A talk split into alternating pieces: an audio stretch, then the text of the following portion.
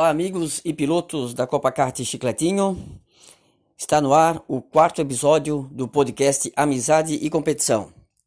E no programa de hoje, a gente vai estar colocando a primeira parte do áudio da entrevista feita com o piloto Max Wilson, a live, né? Feita com o piloto Max Wilson no último dia 28 de maio, é, onde a gente conversou, teve a grata satisfação de conversar com o piloto sobre toda a sua carreira, conversamos também é, sobre automobilismo em geral, sobre a Fórmula 1, Stock Car e sobre toda a, a sua carreira no automobilismo. Estaremos colocando então é, a primeira parte do, do, do áudio e na próxima semana, nos próximos dias, a gente vai estar colocando a segunda parte. Vale a pena conferir. Foi uma entrevista muito bacana, um bate-papo muito gostoso, onde a gente ficou por dentro de vários aspectos é, da carreira do piloto e também é, curiosidades e tudo mais. É, espero que gostem.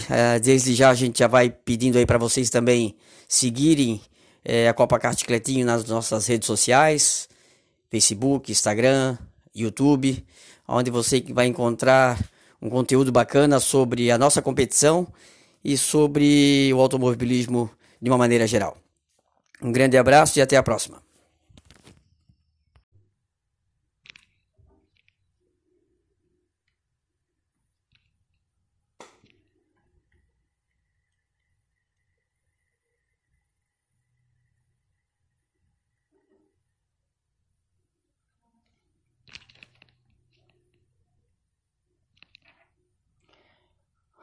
Boa noite, pessoal.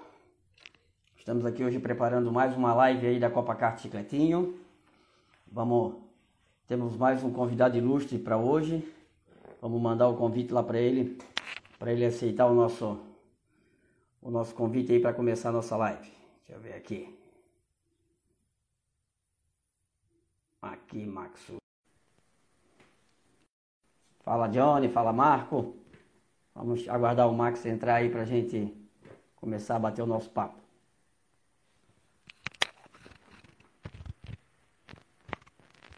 Ficamos um tempinho sem fazer uma live, agora vamos, vamos fazer de novo aí, trocar uma ideia, falar sobre a carreira do, do piloto, Max Wilson. Beleza, Marco, Johnny? Obrigado por estar prestigiando aí, show de bola. Estamos aguardando o Max entrar aí para ver. Se ele não aceitar o convite, vamos ver se ele consegue mandar um convite para mim.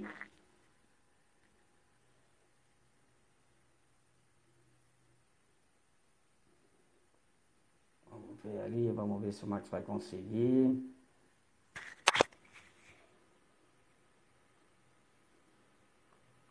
Max, eu já mandei o já mandei um convite aí, vamos lá.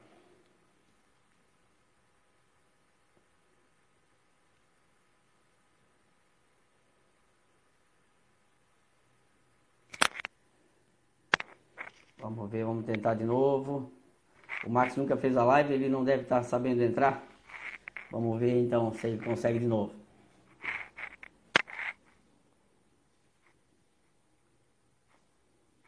Max, é só apertar o botão de aceitar ali ou de entrar ou participar, alguma coisa assim que aparece.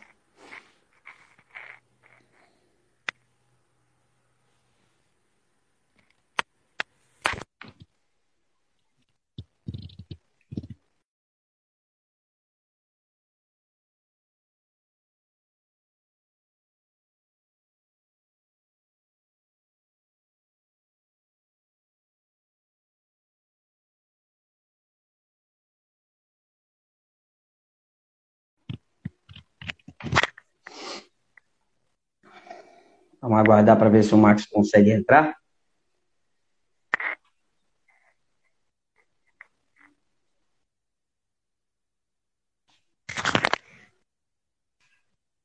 Opa, vamos lá. Vamos ver agora. Opa! Deu certo. Deu certo agora. É só uma questão de se adaptar, né, Marcos? É isso aí. Desculpa a demora. É isso aí. Não tem problema, cara. E aí, tudo certo? Tudo certo, graças a Deus. E vocês? Tudo certinho. Aqui com a gente também tá tudo tranquilo. Então tá bom. Max, primeiramente queria te agradecer aí por aceitar o convite nosso. Imagina, desculpa, é... desculpa a demora para te dar um retorno do seu, do seu convite. É, na correria aqui, demorei para te retornar. Desculpa mais uma vez. Não, não tem problema. A gente sabe também, né? Cada um tem os seus compromissos. A gente sabe que, que tudo é, é tem que arrumar o seu tempo e tal, né? É eu até fiz o contato contigo, depois não insisti, esperei me dar o retorno. E, mas hoje a gente está fazendo aí, tá show de bola. Queria mais uma vez te agradecer pelo, por ter aceitado. Queria dizer que acompanho toda a tua carreira aí, sou teu fã também. Ah, obrigado. Na verdade, ali na Stock, eu não sei, eu não sei para quem que eu torço mais ali na Stock. Eu torço para ti ou pro Rubinho, que é dois pilotos que eu, eu, gosto muito lá. Que legal, que legal. Então, então eu queria muito. A gente fez uma live aí faz alguns dias atrás aí com o Sérgio Maurício. A gente sim, conseguiu sim. fazer com ele também, que é o Xará, teu amigo, né? Eu vi um eu assisti e... um pedacinho. É, eu vi que tu entrou ali. É. Aí eu pensei, pô, já tinha, já tava com vontade de fazer uma live contigo, e daí pedi para ele intermediar e deu tudo certo. Legal, legal. Que prazer estar aqui com vocês e muito legal. obrigado pelo convite. Então tá bom. É, tá falando de onde? São Paulo? Tá em São Paulo, Max? Eu, Ou Curitiba? Eu moro em São Paulo. Moro em São Paulo. São Paulo? É, sou daqui ah, de São tá. Paulo. Como é que tá a quarentena aí? Ah, aqui por enquanto. Vocês estão aonde? Em que lugar de Santa Catarina? Aqui nós falamos de Santa Catarina e Gaspar. Ah, Gaspar, perto Próximo de, de Blumenau, Penha ali. Sei, sei onde é que é. Isso, é. Não, aqui a quarentena está uhum. vigente, ainda tem um. O governador soltou um plano aí de flexibilizar um pouco a partir da segunda-feira que vem, que parece ser um pouco cedo diante do cenário, né? As coisas não mudaram muito aqui em São Paulo nos últimos, nos últimos nas últimas semanas vem tendo números Sim. altíssimos ainda de, de óbitos e casos novos e tudo. Então eu realmente não entendi o porquê dessa mudança nesse momento. Também não estou nem falando que, que é certo ou que é errado, é que eu não vi nenhuma mudança no Sim. cenário para ter uma mudança é, em relação à quarentena. Mas aparentemente na semana que vem eles vão começar a abrir algumas coisas a mais aqui, vamos ver o que acontece. Tomara que, que dê certo. É isso aí, temos que é, a gente comenta muito aqui, né, na nossa região, a, gente, a nossa região não está tão afetada quanto as grandes cidades e os grandes centros, né? Uhum. Mas o que tem que se ter é paciência e esperar a coisa passar e nesse meio tempo a gente se cuidar, né? É isso aí. É isso aí que se cuidar é isso aí e, mesmo. e cuidar de quem está precisando. É bem isso aí mesmo, é isso aí. Bom, vamos lá, Max, então. É, chamei aí para a gente bater um papinho sobre a tua carreira, sobre toda a tua história aí no automobilismo, né? alguma coisinha eu sei, outra coisinha a gente acaba não sabendo, né? Eu queria que tu desse um feedback para a gente aí de como começou a tua carreira, tua, teu contato com o kart, é, da onde que tu começou a ter essa, nasceu essa paixão sobre automobilismo e daí se desencadeou aí para para te virar um atleta profissional, né? E ter todo o sucesso que, que você tem hoje aí. Eu comecei, na verdade, a minha primeira paixão não foi nem pelo automobilismo. Eu comecei é, já muito cedo, com 3, 4 anos de idade, minha paixão primeiro veio por carros. É, nessa faixa etária, eu, acho, eu nunca tinha visto uma corrida, não sabia que era o automobilismo. Então, carro sempre foi uma coisa que me fascinou. Eu lembro desde criança, eu era uma daquelas crianças que quando meu pai chegava do trabalho, eu sentava no carro dele na garagem, ficava lá duas horas fingindo que eu imaginando que estava dirigindo um carro parado dentro da garagem. E dali para frente, Legal eu comecei a assistir, acompanhar a Fórmula 1, comecei a assistir a Fórmula 1 no começo dos anos 80. É, nessa época, o brasileiro em destaque era o Nelson Piquet, então eu, eu comecei a assistir Fórmula 1, já tinha um brasileiro tendo sucesso na Fórmula 1, e aí a paixão pela, pelo automobilismo começou nessa época. E por incrível que pareça, é, um pouco antes de começar aqui esse bate-papo com vocês, eu, eu perguntei de onde vocês são, porque o código 47 eu sei que é de Santa Catarina. Eu tenho muitos amigos em Santa Catarina. Na verdade, meu pai mora, meu pai e minhas irmãs moram em Itajaí já há alguns anos. E a primeira uhum, vez é. que eu vi um kart e um cartódromo na minha vida, por incrível que pareça, foi em Santa Catarina. É, quando eu tinha, eu não sei, devia ter uns 7, 8 anos de idade, é, a gente tem amigos aí que são de Blumenau, que eles tinham um hotel há muitos anos atrás, estou falando no começo dos anos 80, é um hotel chamado Paraíso dos Pôneis. Eu não sei se você já ouviu falar.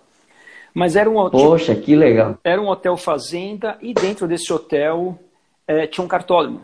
E, e, é, meu pai, nós todos somos amigos dessa família que são de Blumenau. E então a gente foi uma, eu fui uma vez para para esse hotel, a gente ficou hospedado lá um final de semana, alguma coisa assim, um feriado, não lembro exatamente o que, que era. E aí eu vi um cartódromo. E o filho do uhum. dono do hotel, ele brincava de kart. Ele tinha um cartódromo, ele nunca competiu, nunca tentou uma carreira, mas foi a primeira vez na vida que eu vi um cartódromo e um kart, foi justamente aí na redondeza de vocês, no Paraíso dos Pôneis. Mas enfim, nessa época eu morava, minha família, eu morava, nós morávamos em Curitiba. Eu morei dos 5 aos 10 anos em Curitiba. E quando eu tinha 10 anos, é, meu pai foi transferido de Curitiba para São Paulo. E quando nós viemos para São Paulo, é, nós fomos para Interlagos. É, eu passei a minha infância e parte da minha infância e adolescência toda ali em Interlagos. É, eu morava a casa dos meus pais fica mais ou menos a uns menos de um quilômetro do autódromo e do cartódromo de Interlagos. Então, eu cresci na, na, redondeza ali do cartódromo. E quando eu fiz é, o meu aniversário de 11 anos de idade, o meu pai sabia que eu era louco por carro, por corrida, por tudo. E de vez em quando a gente ia ao cartódromo de Interlagos assistir algumas provas de kart. E meu pai, no meu aniversário de 11 anos, me deu um kart de presente de aniversário. Então, foi assim que eu comecei a me envolver nesse esporte aí que, que todos nós a, a, amamos muito, né? Foi através do kartismo, que é uma coisa que vocês aí estão muito, muito ligados a isso. É, poxa, que legal, eu não sabia dessa história, não. Eu, eu até sabia que tu tinhas algum vínculo com o nosso estado, eu acho que eu já vi uma foto tua em alguma praia nossa aqui, né? Não, acho que não faz muito tempo, não faz muito, alguns verões, verão atrás, mas eu não sabia dessa, desse contato que tu teve aqui no Parede dos Pontos. Eu me lembro desse católico também, quando era, eu tenho a minha idade, eu tenho 44 anos, acho que é mais ou menos a tua idade, né? Não é? Eu tenho 47. 47, ah, então tá. Mas eu também, quando comecei a assistir Fórmula 1, também estava na transição entre, entre, quando eu comecei a entender um pouco mais, era a transição entre Senna e Piquet também ali. Sim, sim. É, e eu me lembro desse cartódromo também, fui ver corridas com meu pai ali, e se eu não me engano, é, tem uma história também desse católico ali para os Pôneis, que o Rubinho também correu ali uma vez. E até é um outro convidado que a gente quer fazer um contato, que ele ficou hospedado na casa do seu Max Moore, de Blumenau. Uhum. Não sei se tu lembra, se tu conhece. Eu, eu conheço de nome, até, até porque é o mesmo nome que é... eu tenho, e ele corria o corre de Mercedes, se eu não me engano, pode ser ou não? Mercedes, isso. isso. ele e o filho dele. É, ele parece que se aposentou, né? Parou, e o filho dele continuou. Christian Moore, Aí, né, uma, vez Christian isso, isso mesmo. É. E, e, teve uma vez um, um evento aqui da, da Fit Parigui, aqui em, em, Blumenau, que ela trouxe o Rubinho para uhum. fazer uma, uma série de entrevistas, assim, né? Um, um, um evento da, da Fiat. E, por sinal, eu sentei na mesa do seu Max, com o filho, e ele comentou, e na saída desse evento, ele conseguiu falar com o Rubinho rapidinho, e ele até comentou, ele deixou um bilhetinho do telefone dele, e ele comentou que o dia que viesse a Blumenau, era para fazer um contato com ele, porque ele tinha hospedado ele e o pai dele quando os dois andaram de kart ali e nesse, nessa pista do Paris dos Cones. Nossa, bacana. que legal, conheci, é, não sabia dessa história. Muito legal. Não. Legal, legal. Também tem essa história para contar, bem, bem bacana. E aí, ainda falando do kart, quando eu, quando eu comecei a andar de kart, minha, alguns pilotos, né, algumas pessoas que começam nessa, ou tentam né, é, entrar nessa carreira, são pessoas que já, os pais tiveram algum contato com esporte, alguma coisa assim. No meu caso, Ninguém na minha família nunca teve muito, nunca teve nenhum contato com, com, com automobilismo, a não ser como, como fã. Né? Meu pai também, como muitos brasileiros, acompanhava o automobilismo, acompanha até hoje. E, e, uhum. e, quando meu pai me deu um kart de presente de aniversário, é, o meu pai não tinha o entendimento o que, que era aquilo como um todo, entendeu? É, meu pai me deu aquilo muito assim como se fosse quase um brinquedo e não entendia tudo que envolvia colocar um kart numa pista, participar de uma competição, que é uma coisa muito maior do que acho que todos nós. Eu também não tinha nenhum conhecimento do esporte.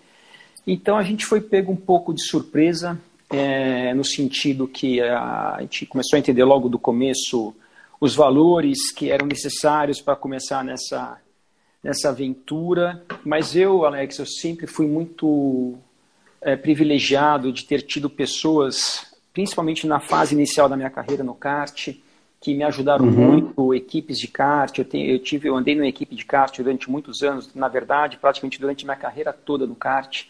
Eu fiz parte de uma equipe que era aqui em São Paulo, que já não existe mais há muito tempo, que era a equipe Pé de Chumbo, que era uma equipe que o dono era uma pessoa maravilhosa, e como muitos, muitos mecânicos e donos de equipe de kart é, daquela época, e também hoje em dia não é tão diferente, eram, é eram pessoas, são pessoas de origem mais humilde. E ele, mesmo sendo de uma origem humilde, tinha a equipe dele, mas ele me apoiou muito. Ele me, eu andei lá durante muitos anos, ele fazia o que podia nessa questão financeira para me ajudar, então não cobrava mão de obra, de vez em quando me emprestava o motor que era dele. E isso, obviamente, também através do esforço do, do meu pai, fez com que eu pudesse começar no kartismo e participar e começar a participar de algumas corridas. Eu, eu logo no começo eu comecei a treinar de kart. Era mais ou menos, sei lá, a quarta, quinta vez que eu andei de kart na minha vida. É, por um acaso uhum. o Rubinho foi comigo nesse dia, ele estava junto comigo, o Rubinho, que também morava em Interlagos. Então o Rubinho, a Sim. gente se via no cartódromo e depois via jogar taco na rua, jogar bola na rua, que a gente morava muito próximo ali. Nesse dia o Rubinho estava junto, eu e ele andou no meu kart e quando eu fui andar, quebrou a barra de direção do meu kart, eu tive um acidente e quebrei o pé. Isso foi logo no começo, na quarta, quinta vez que eu andei de kart, um acidente meio feio.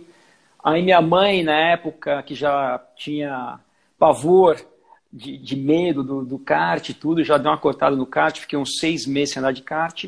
E depois de muito uhum. tempo, depois de uns seis meses, eu voltei e comecei a participar com, com essa equipe do Pé de Chumbo, que é um, que foi, digamos assim, o segundo pai para mim no automobilismo, no kartismo. E comecei a participar e aprender e batalhando muito. Meu pai também fazendo tudo que podia para me manter ali naquele, naquele ambiente que é o que eu queria fazer. Eu queria, é, eu gostava muito, eu me dedicava muito. E dali para frente eu fui começando a pegar o jeito da coisa. E aí comecei a ter alguns resultados no kartismo e e consegui ganhar campeonatos, corridas, tudo, tudo aqui em São Paulo. Participava também de campeonatos nacionais. Um deles, por um acaso, foi aí perto de vocês também, em Florianópolis, é, na Praia dos Ingleses, naquele cartódromo dos ingleses, não nesse mais recente que tem ali em Canasvieiras. E Sim. então foi uma fase espetacular é, para mim. Não só o kart me deu um alicerce para eu dar sequência na minha carreira da parte de pilotagem, da parte de técnicas que você aprende ali no, no kart, que você tem a oportunidade de aprender, mas também o kart, o kart para mim foi uma, uma escola de vida. É, uma, é um ambiente que a gente tem contato com todo tipo de pessoa, com muitas pessoas de, de origens diferentes, de situações diferentes, e, e você vê ali, você aprende com muitos, muitas pessoas que você convive, formam, eu formei, graças a Deus, amizades com pessoas, com mecânicos de kart que são amigos meus até hoje, pessoas que eu conhecia uhum. há 30 e tantos anos atrás, que trabalham no kart até hoje, que são amigos meus. Então, realmente foi uma fase muito importante da minha carreira e é ali que, para mim, foi, foi, que nem eu falei, foi um alicerce na minha carreira. Aquilo ali, para mim, foi a base muito forte, tanto dentro da pista quanto fora da pista, entender o funcionamento de uma equipe, o que, que é importante, aprender, começar a aprender já desde criança a lidar com pessoas, esse nosso esporte, Sim. né? O Sérgio Maurício fala uma frase que é muito, muito verdadeira nas transmissões. O automobilismo é o esporte individual mais coletivo que existe. As pessoas têm um entendimento, às vezes, que só está o piloto e o carro ali, que é ele o carro. Não, tem uma equipe toda por trás. Então, realmente, isso foi uma escola de vida para mim, é uma coisa que eu uso até hoje dentro do, da minha profissão e também em outras áreas da minha vida também. O, o esporte, em geral, acho que ensina muito, o automobilismo, acho que diante de algumas particularidades que esse nosso esporte tem, ensina muito também, não só para o esporte, mas para a vida. É isso mesmo. Uh, eu também sou apaixonado pelo automobilismo, pelo kart mesmo, é, é, que é o esporte que a gente pode ter o contato, né? Que é mais uhum. próximo. Então, até eu nem, nem, nem, nem, falei do nosso grupo, a gente tem um grupo de kart aqui que anda no kart rental, né? O kart de aluguel. Uhum. É, já fazem 20 anos. Que legal. Então, a gente tem um campeonatozinho próprio, né? Um campeonato interno nosso. E desse campeonato já surgiram várias amizades, é, é, amigos que correram com a gente, deixaram de correr, mas deixaram de correr com a gente, mas ficou aquele vínculo de amizade, eles vão assistir a corrida com a gente. A gente realiza também durante o ano corrida com convidados que, que a gente onde que a gente procura dar acesso para quem não tem contato com o kart, né, a, a aprender a ter, é, ter essa, essa chance de ter. E assim, quem tem o primeiro contato acaba, sempre acaba gostando, né? Não tem um que fala que, que não gostou, que não curtiu a experiência. É sempre bacana, é sempre legal tu ver a reação do, do, do pessoal depois do primeiro contato com o kart. Né? Não é verdade, a reação do primeiro contato com o kart, é, as pessoas realmente se impressionam também, né? principalmente se for um kart, um kart de competição, a velocidade Sim. que o kart, eu lembro que principalmente quando eu era, quando era jovem, quando era criança, adolescente, que eu, que eu corria de kart, e naquela época o automobilismo, o esporte no geral, não era tão regulamentado como é hoje em dia. Então tinha aqueles amigos que começavam a andar na rua de carro e alguns espertos lá queriam fazer pega. Não, eu dirijo, eu piloto pra caramba. ah, legal, vamos lá no cartório um dia. É. Aí você coloca um, um, cidadão dentro de um kart lá e ele vê que o buraco é mais embaixo, né? Mas realmente... É bem sem ver. É, é, é engraçado. E, e o kart, para mim, eu também é, a minha carreira, Alex, dentro do kart, ela, ela foi muito importante também porque eu fiz a, a minha fase de kart, digamos assim, é, tempo de, de, de kartismo também, a faixa etária que eu estava, chegou num ponto, na, naquela época, os pilotos, quando tinham mais ou menos 17 anos, eles migravam do kartismo para o automobilismo. E eu, quando tinha 17 anos, eu não tinha condições financeiras de de passar do kart para o carro, que na época a categoria que tinha no Brasil que era muito boa naquela, era muito bom naquela época que tinham categorias pós o kart aqui no Brasil. A gente tinha a Fórmula Ford, uma Fórmula Ford muito bem feita. A gente tinha também depois a Fórmula Chevrolet, que era um passo acima da Fórmula Ford, uma categoria acima. E depois ainda nós tínhamos a Fórmula 3 sul-americana, que era uma Fórmula 3 que que dava essas três categorias dava uma formação muito dava uma formação muito boa para os pilotos que saíam do kart. Mas, uhum. mas voltando, eu não tinha uma condição financeira de passar do kartismo para a Fórmula Ford. E aí eu fiz uma coisa, eu junto com, com uma pessoa que eu conheci na, no final da minha carreira de, do kart, eu montei uma equipe de kart. Uma equipe e uma loja de kart. E eu tive, eu tive essa loja, eu montei essa loja, eu tinha uns 18, 19 anos mais ou menos. Eu fiquei com essa, com essa loja, com essa equipe, uns três anos, três, quatro anos. E essa foi uma época para mim muito importante também, porque algumas coisas aconteceram relevantes em relação à minha carreira nessa, nessa época.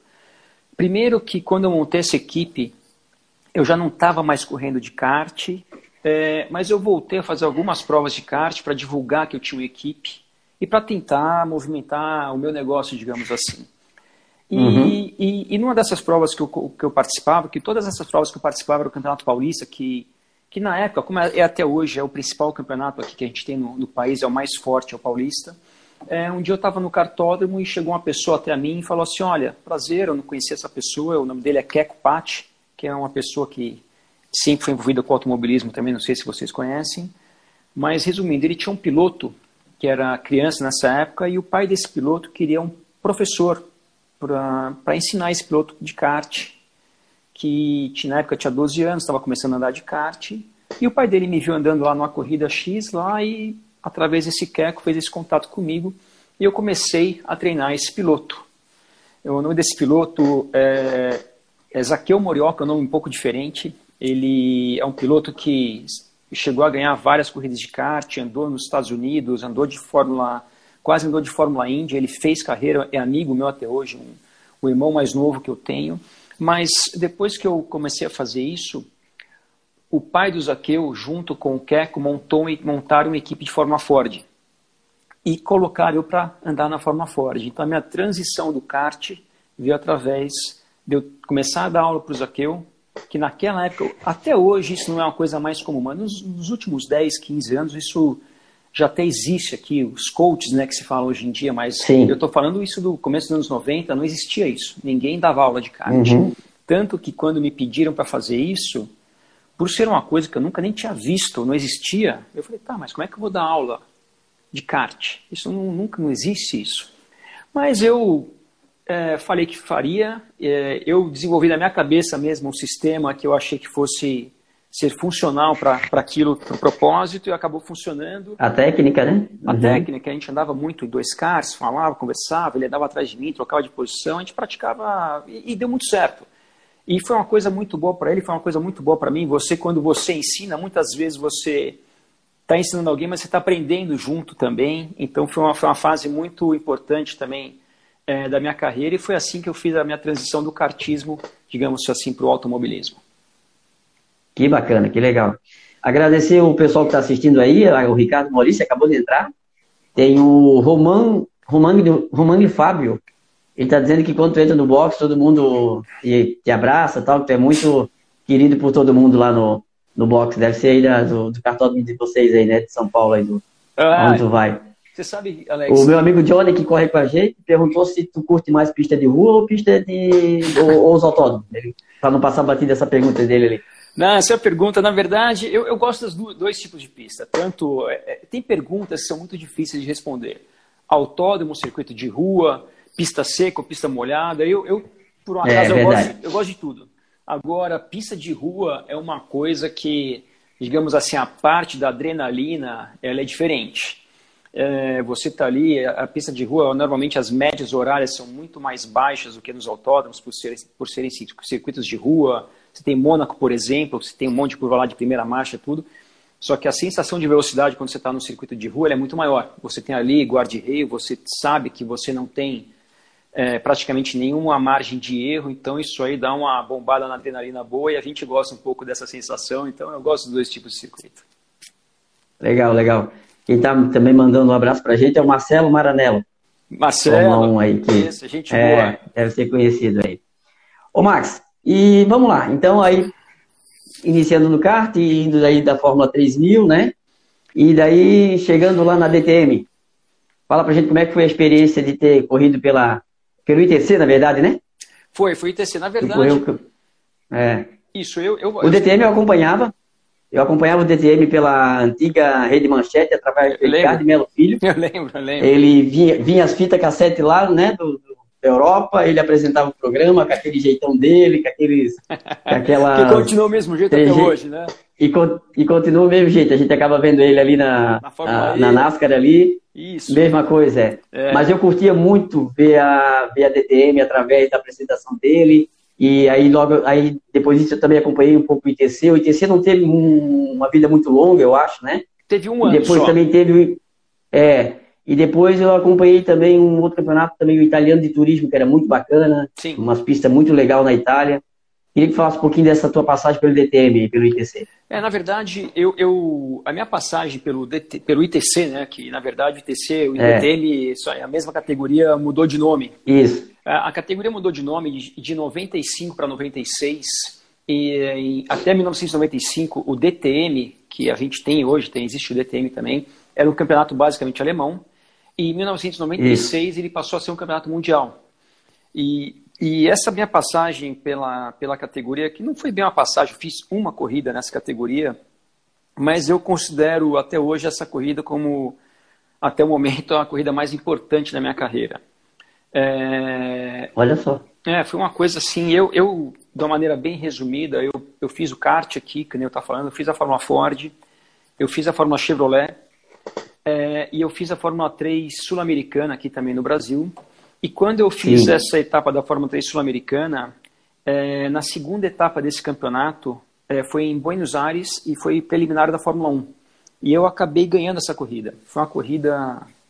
Se eu for contar toda a história que teve em, em torno dessa corrida, é, vai demorar aqui umas duas horas. Então, só para resumir, chegar nesse ponto da DTM, eu fiz essa corrida, eu ganhei, e quem me convidou logo após essa vitória é, na preliminar do Grande Prêmio da Argentina de Fórmula 1 o Willy Weber, que era, foi durante toda a carreira do Schumacher, o empresário do Schumacher, ele... Empresário. Isso. E o Willy Weber, na verdade, ele tinha uma equipe de Fórmula 3 no campeonato alemão, e essa equipe, o próprio Schumacher, o Schumacher, o Michael Schumacher correu nessa equipe dele, o Jos Verstappen corria nessa equipe dele também, e em 1995 quem andava na equipe dele era o Ralf Schumacher, o irmão do, do Michael Schumacher, que também posteriormente veio andar de Fórmula 1.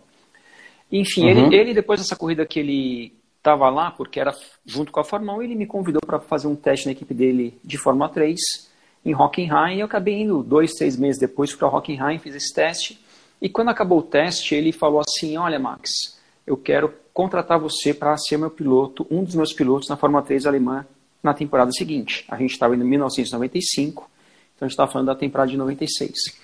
Isso aconteceu uhum. mais ou menos em junho de 95, alguma coisa assim. Então, era uma coisa que no automobilismo já não é muito comum, né? Você ter o seu ano seguinte resolvido tão cedo, digamos assim. Então, naquele momento, falei, nossa, eu estava fazendo a Fórmula 3 Sul-Americana, e já com o meu ano seguinte resolvido. Então era uma situação extremamente privilegiada e diferente naquela época para mim. Eu voltei para o Brasil, fui feliz da vida tal, e mais ou menos uns três, quatro meses depois, que a gente está falando já do final de 95, o Vini Weber é, nos contactou e falou assim, olha Max, na verdade é o seguinte, na verdade não, aconteceu a seguinte coisa, eu vendi a minha equipe, não tenho mais equipe de Fórmula 3, e isso aconteceu na época também que a gente está falando do, da explosão Michael Schumacher. O Schumacher tinha acabado de ganhar o campeonato em 94. Em 95 ele ganhou outro campeonato com a NECA, com a Benetton. Em 96 Isso. ele estava indo para a Ferrari.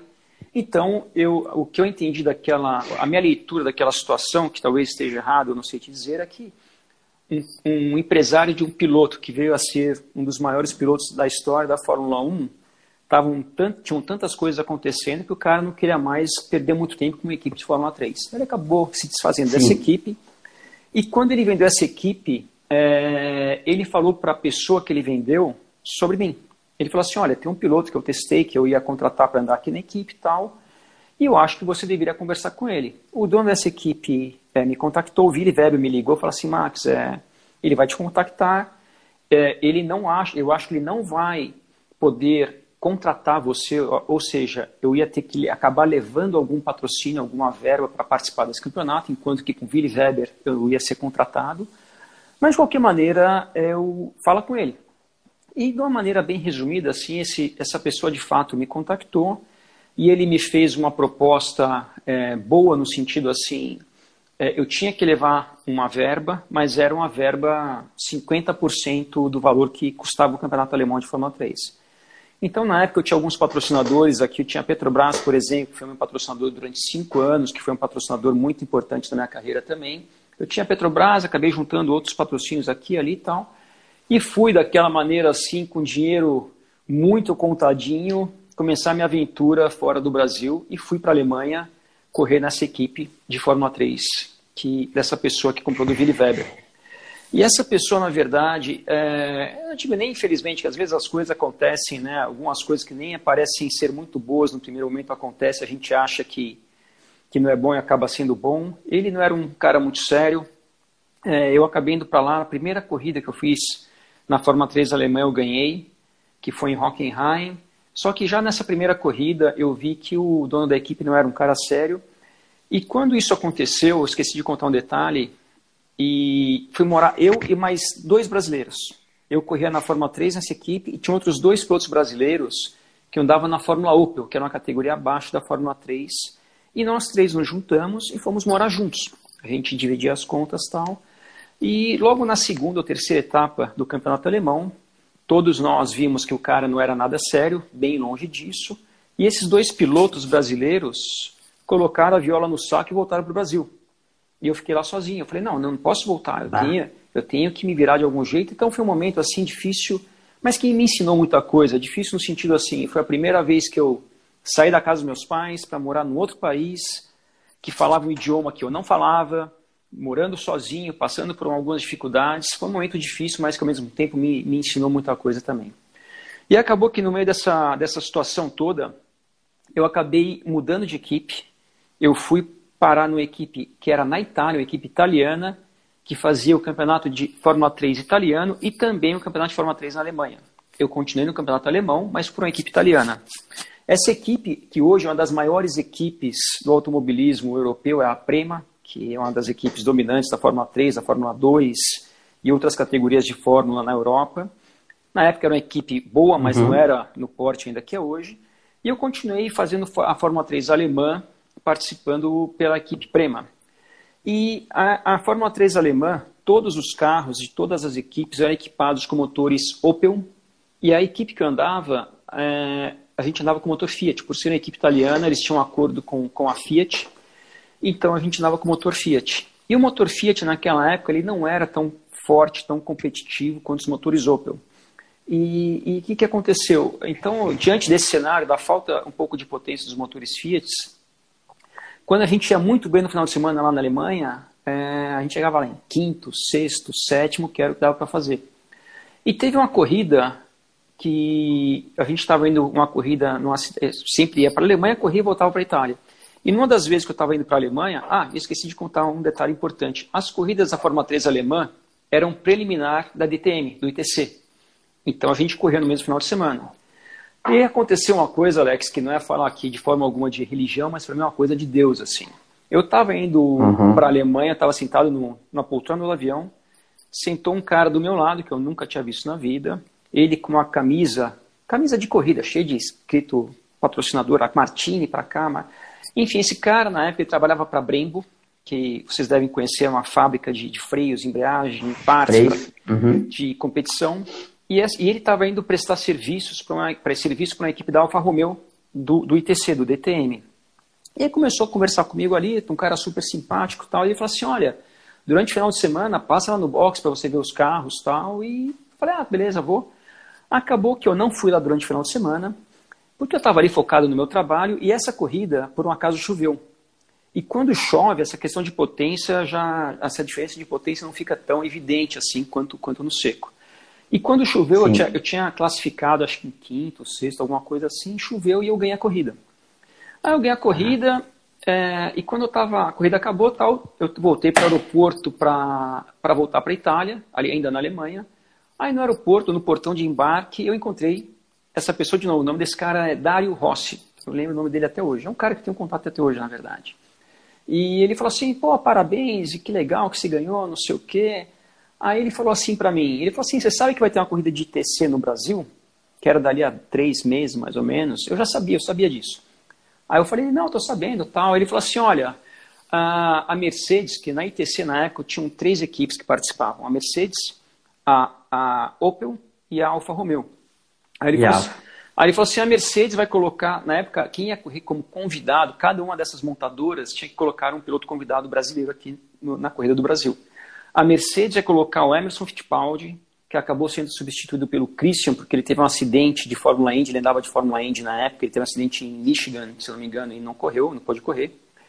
A, uhum. a Opel ia colocar o Ricardo Rossetti, que estava para andar de Fórmula 1, já estava na Fórmula 1, não me lembro, mas acabou colocando Tony Canaan, eu não lembro exatamente porque foi o Tony no lugar do Rossetti, e a Alfa Romeo não tinha nenhum piloto nomeado para participar dessa corrida aqui no Brasil. Aí eu falei para esse Dário, mas eu falei assim num tom de brincadeira. Eu falei assim, Dário, faz o seguinte, fala pro pessoal da, da Alfa Romeo que eu corro lá em Interlagos, inclusive eu moro do lado do autódromo, vou até a pé pro circuito lá, não precisa nem despesa com transporte para mim. Ele deu risada, eu dei risada também, mas foi, foi, foi uma brincadeira que eu fiz com ele ali.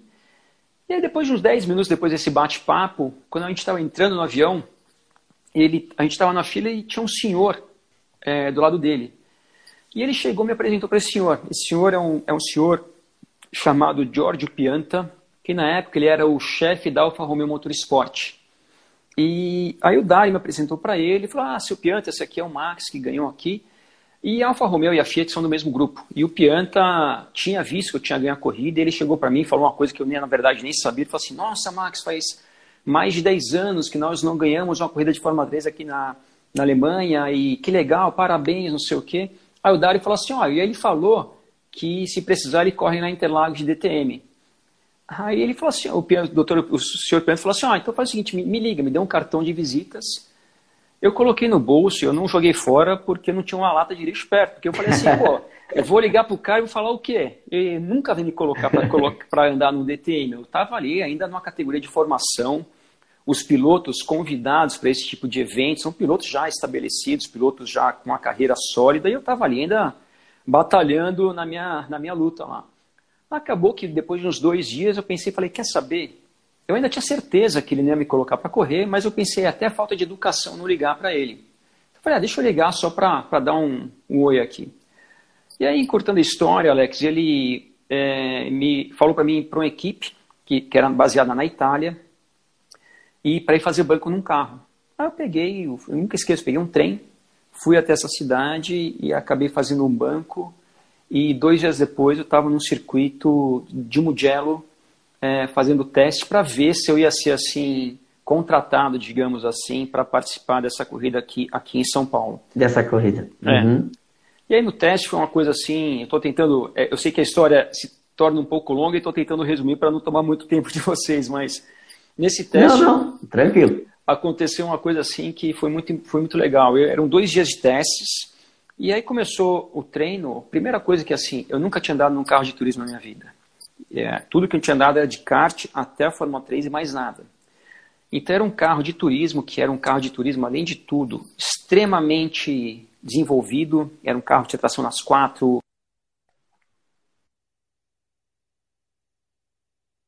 ABS, suspensão ativa, era uma série de coisas que, que é o que já tinha na DTM naquela época. E... O que saía da Fórmula 1, a tecnologia ia para a DTM, eu me lembro, né? É, Praticamente na... a tecnologia. Da...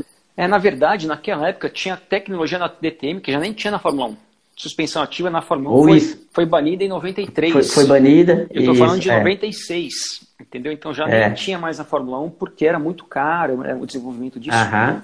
E aí, bom, eu estava lá no circuito de Mugello, eram dois dias de treino. No primeiro dia, é, eu nem lembro exatamente porquê, o meu carro demorou muito para ficar pronto. Eu estava ali no muro do box vendo pilotos que pouco tempo antes eu estava vendo esses pilotos correndo na Fórmula 1, como J.J. Leto, Christian Danner e Lanarini, Nanini, Companhia Limitada.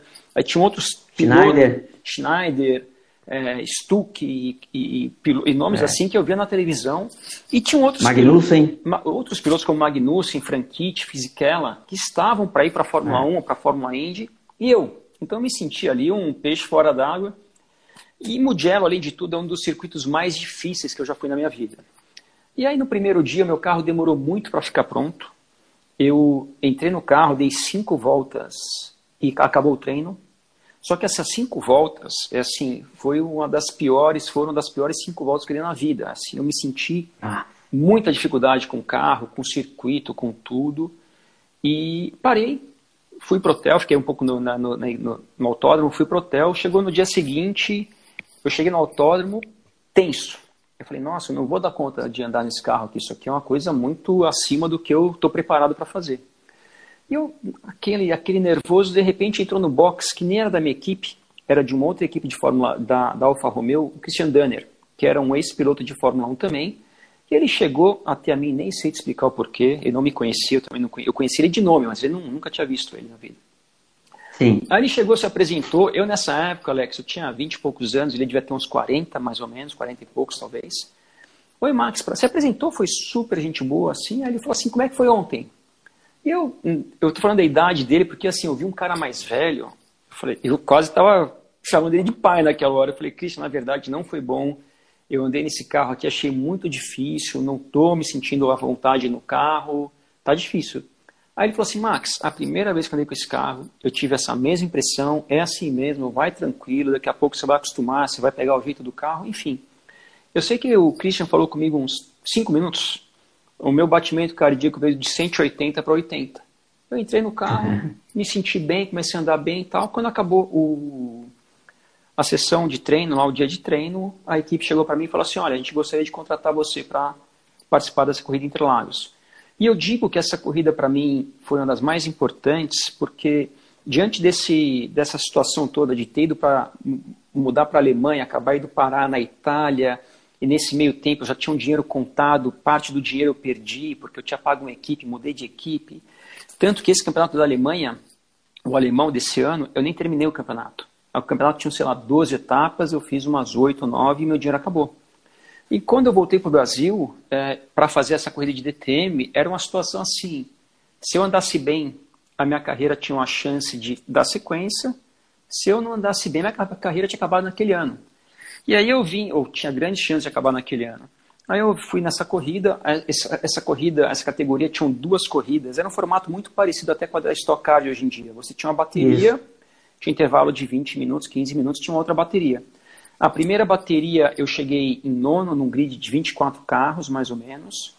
Cheguei em nono, décimo, acho que cheguei em nono. E na segunda bateria, quando a gente estava no grid, para começar a segunda bateria, a primeira foi no seco, a segunda choveu. E esse carro, esse carro que eu andava era um carro do ano anterior. Isso foi em 96 que eu estou falando, o carro que eu andava era um carro de 95. Então era um carro que tinha um motor do ano anterior, um chassi, então era um carro assim que, esse carro na verdade, durante o campeonato inteiro, era um carro que sempre andava lá no pelotão de trás. E, e, e na hora que choveu ali na segunda bateria, é, eu passei todo mundo, na verdade, fui para a liderança da corrida e liderei quase até o final e, e não ganhei a corrida porque parou de chover. Quando parou de chover, o meu carro, aí a parte do equipamento começa a contar um pouco mais, eu acabei ficando um pouco. Aí chegou uhum. o, o Nicola Larini, que era um ex-piloto de Fórmula 1 também, e na época era piloto de teste da Ferrari. Ele chegou em mim e a equipe falou assim, era um Alfa Romeo oficial que participava do campeonato, o pessoal falou assim, olha, troca, nem, nem segura ele, deixou ele passar. Aí acabei chegando em segundo. Então foi uma corrida que aqui na época teve, teve uma repercussão muito, muito grande. Eu lembro que na época essa corrida passou ao vivo, se eu não me engano, se eu não me engano, passou ao vivo no Sport TV. O meu amigo Lito e, e o Lito que já trabalhamos junto também muito tempo no Sport TV, ele comentou, ele era comentarista dessa, ele fez o comentário dessa corrida. E essa corrida acabou que lá pelas tantas tinha um brasileiro liderando a corrida, passou o flash da corrida durante no, o Domingão do Faustão, entrou um flash ao vivo. Ah, de repente tava, tava aí uma pessoa lá que ninguém conhecia, que era brasileiro, liderando a corrida sim, sim. daquele nível. Então essa corrida realmente me deu oportunidades de, de dar sequência na minha carreira, que foi, Legal. que foi muito importante essa corrida. É, o pessoal está comentando aí, muitos comentando aí sobre a corrida que assistiram, que fizeram show e tal.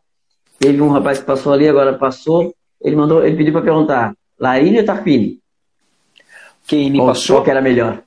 Olha, não, não, qual que era melhor? Larini ou Tarquini? Eu vou te falar, os dois eram pilotos excelentes, mas eu, daquele final de semana, eu fiquei mais impressionado com o Danini. Mais impressionado com o Danini? É. é. Era um cara é, realmente... Eu era fanzaço do Tarquini. O Tarquini era excelente. Na verdade, ali, na, é, na, excelente, na, é. você tinha o Larini, o Tarquini e o, e Nanini. E o Nanini. É. Então, é realmente. E o Tarquini, eu acho que era um piloto excelente. É difícil, são, os três são muito bons, mas o Tarquini, bom, se eu não me engano, ele corre até hoje. Ou se não corre até hoje, sim, se, apos, se aposenta. Acho que corre até hoje. Então, um cara que. Acho que corre até hoje, é. é você sabe, Alex, que na minha opinião, no automobilismo, né, é um, é um esporte que, por ser um esporte coletivo, e, e, além de ser um esporte coletivo, ter uma máquina envolvida, eu acho que é um esporte que muitas vezes a gente se basear por números, a gente acaba se enganando. É, e quando eu digo isso, que eu quero dizer, por exemplo, assim, é, se pegar um piloto de Fórmula 1, ah, quantas vitórias esse piloto teve, ou quantos campeonatos ele ganhou ou não ganhou. É, muitas pessoas acabam graduando um piloto que passou pela Fórmula 1 só em cima de números. E eu acho sim. que o número é sim um referencial, mas o número eu acho que é uma coisa que também não explica 100%. Eu vou te dar aqui um, uma, uma opinião minha. Damon Hill foi campeão do mundo. O Damon Hill, se somar as vitórias do Rubinho com a do Felipe Massa, não dá do Damon Hill. Eu não, não tenho, dá do Damon Hill. Eu não tenho a menor sombra de dúvidas que o Rubinho e o Felipe Massa, por exemplo, eu não estou falando desses dois pilotos por, por, serem brasileiros, por serem amigos, pode, tem tantos outros, eu acho que são pilotos extremamente melhores do que um Damon Hill, que foi campeão do mundo, ou do que um Jacques Villeneuve, com todo respeito, foi campeão do mundo. Então, e por que eu estou falando isso? Eu acho que um, uma, um, um fator importante para graduar um piloto, eu acho que é a longevidade. E eu estou falando isso até em cima dessa questão do Tarquini. O Tarquini é um piloto que deve ter hoje perto aí dos seus 60 anos, ou perto de 55, eu não sei, mas não deve ser muito menos do Sim, que isso. É. E é um cara que está até hoje correndo em alto nível, e como foi, foram outros pilotos, Tom Christensen, que é um piloto que ganhou 10 vezes Le Mans lá, que é um piloto que eu corri com ele, Rubinho também. Então, assim, eu acho que a longevidade é, é uma coisa que dá uma referência, às vezes, maior do que números de alguns pilotos. Verdade, verdade. Bom, é, eu tenho bastante coisa para falar aqui. Se tu tiver com tempo, a gente vai trocando uma ideia aí. Vamos vai... embora, vamos até acabar a bateria. Vamos lá então. Pessoal comentando muito sobre a DTM, o Per, per Velasquez falando do Alcen, né? Que era o bicho também. Uwe Alcen, é. também é. era. É. é. Então o pessoal aí gostou de relembrar da DTM aí também, que era, que era fã da DTM. Sim, Mas sim. beleza, vamos lá. Passando um pouco da DTM então, é, falando um pouco sobre a V8 australiana. E também acho que para ti foi um, um, um, grande marco né, na, na tua foi. carreira, né? Foi. É, a V8 também um baita do campeonato. É, um, é, uma pena a gente não poder assistir esse campeonato ao vivo, né? É verdade. Às vezes consegue ver só em live stream, alguma coisa assim. Eu sou apaixonado por esse campeonato, acho muito disputado, muito.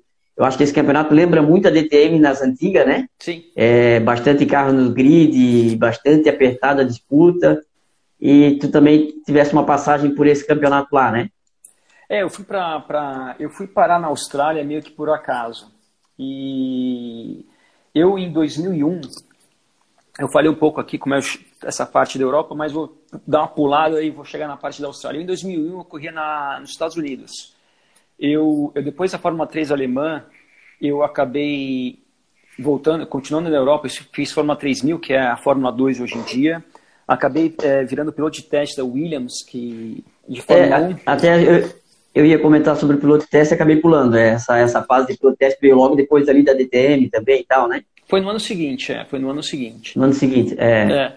E, e aí eu fui parar, eu quase corri de Fórmula 1 depois disso, na temporada de 2000. E 2000? Acabou, uhum. acabou que eu não fui em função de um piloto que chegou com patrocínio e acabou me tirando da vaga que, que eu... Que eu... Mazzacane, né? Foi Mazzacane, isso, é. E, isso, é. E aí eu acabei indo para os Estados Unidos, corri de Fórmula Indy. E eu fui andar numa equipe de Fórmula Indy, que era uma equipe, era a menor equipe da categoria, era uma equipe que, na verdade, estava iniciando no campeonato naquele ano de 2001. Era, um, era a única equipe que andava com o equipamento do ano de 2000, então era uma equipe que andava com o carro do ano anterior. E eu entrei nessa categoria, nessa equipe, e, e tinha um contrato de dois anos com essa equipe. Só que quando chegou no final do primeiro ano, é, a equipe fechou. A equipe faliu, na verdade. O dono da equipe não deu sequência no negócio. E isso calhou, uhum. eu tenho um amigo, amigo do kart, que, que, que, é um amigo meu, que é o Nonô Figueiredo. O Nonô casou, Nonô Figueiredo casou em 2001, e eu fui padrinho de casamento do Nonô. E eu estava aqui no Brasil para o casamento do Nonô. Eu estava aqui, passei uma semana aqui, eu morava em Indianápolis nessa época, passei uma semana aqui, nessa, nessa semana que eu estava aqui, eu ficava na casa dos meus pais, e eu cheguei em casa um dia, e meu pai falou assim, olha, te ligou um cara aqui, um alemão, querendo falar com você. O nome dele é Alex. Um nome igual o seu. Aí, ah, legal. aí ele pegou, eu não sabia quem era, não conhecia, meu pai me deu o um número de telefone do, do Alex. Aí quando eu vi o número do telefone, eu vi o código do país, 61, eu não sabia de onde era esse código, não, não, tinha, não sabia. Aí eu peguei, liguei para esse Alex, liguei lá. Aí ele se apresentou, lembra de mim, eu sou o Alex, tá, conheço você da Fórmula 3000 e não sei o quê. Eu, na verdade, não lembrava dele. Aí papo vai, papo vem, ele começou, Max, eu estou aqui, eu já trabalhei muitos anos na DTM, trabalhava na, na AMG Mercedes, não sei o quê. Eu estou numa categoria hoje muito forte, muito competitiva, muito isso, muito aquilo, só elogiando a categoria. E eu falei, tá, mas que categoria é essa? Ele falou assim, ah, V8 australiana. Eu conhecia, na verdade, Alex, muito pouco, porque é uma categoria que até hoje não, não tem divulgação nenhuma no Brasil.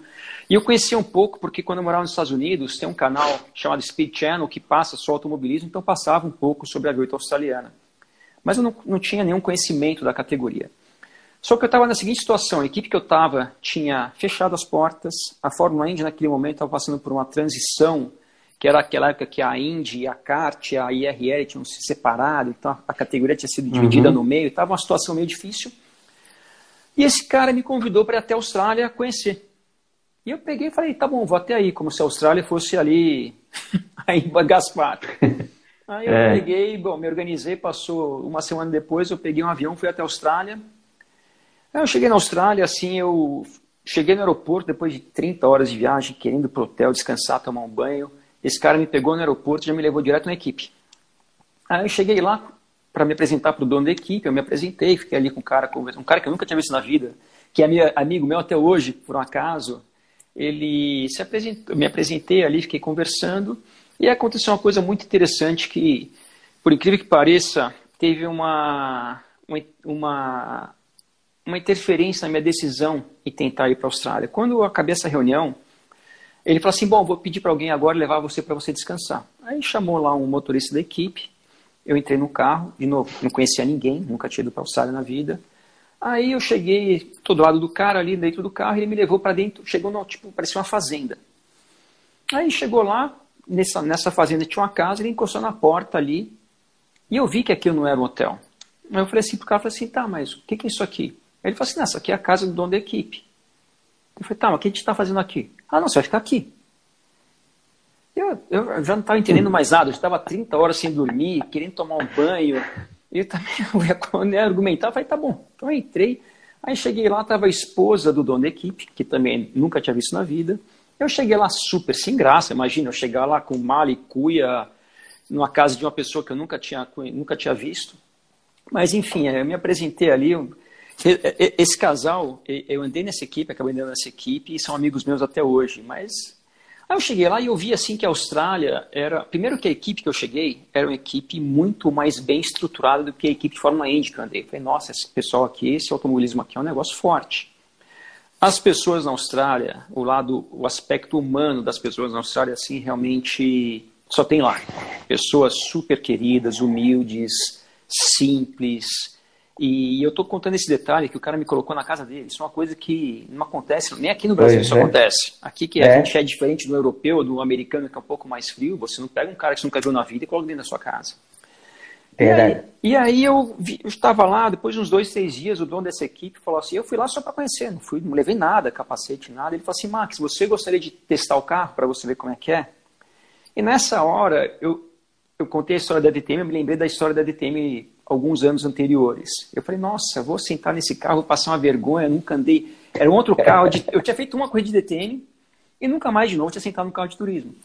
E aí eu falei, poxa, já vim até aqui. Eu sei que na verdade ele quer me avaliar, né? Ele não quer que eu vá eu avaliar o carro. Eu falei, quer saber? Daqui esse carro. Aí a gente fomos no autódromo lá. E, e Alex, assim, eu dei uma sorte muito grande, porque, de novo, era um carro de turismo, era um carro de turismo que tinha um outro complicador. Você sentava do lado direito, tinha que trocar a marcha com a mão esquerda, que era uma coisa que num carro de corrida eu nunca tinha feito na vida. E a, essa equipe já tinha um piloto contratado. Eles são tração traseira ou dianteira? Traseira. Traseira. Traseira, tá. É. Eu sempre achei que era dianteira. Não, traseira. E é um carro é. que ele é um carro que ele, ele tem uma combinação assim, difícil, porque é um carro que não tem tanta aderência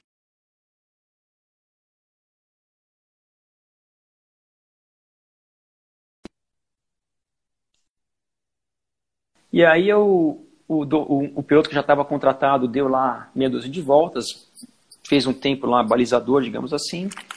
E aí me colocaram no carro, eu também não conhecia a pista nem nada, e eu dei também meia dúzia de voltas, e eu acabei virando até um pouquinho mais rápido do que esse piloto.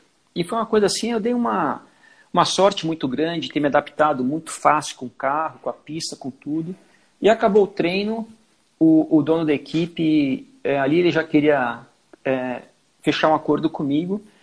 E eu falei assim, olha, eu de fato tinha conversa com algumas equipes de Fórmula Indy ainda, que era que naquela época o que eu queria fazer. E eu falei assim, olha, faz o seguinte, eu tenho algumas coisas para resolver lá nos Estados Unidos. Ele também, o dono da equipe, tinha outros pilotos para testar. Eu falei assim, faz o seguinte, testa quem você tem para testar. Eu também tenho que ver algumas coisas lá. Quando você acabar de testar todo mundo e eu ver minhas coisas, a gente volta a conversar. E aí a gente passaram-se, sei lá, 10, 15 dias ele me ligou e falou assim, Max, se você quiser, a vaga é sua.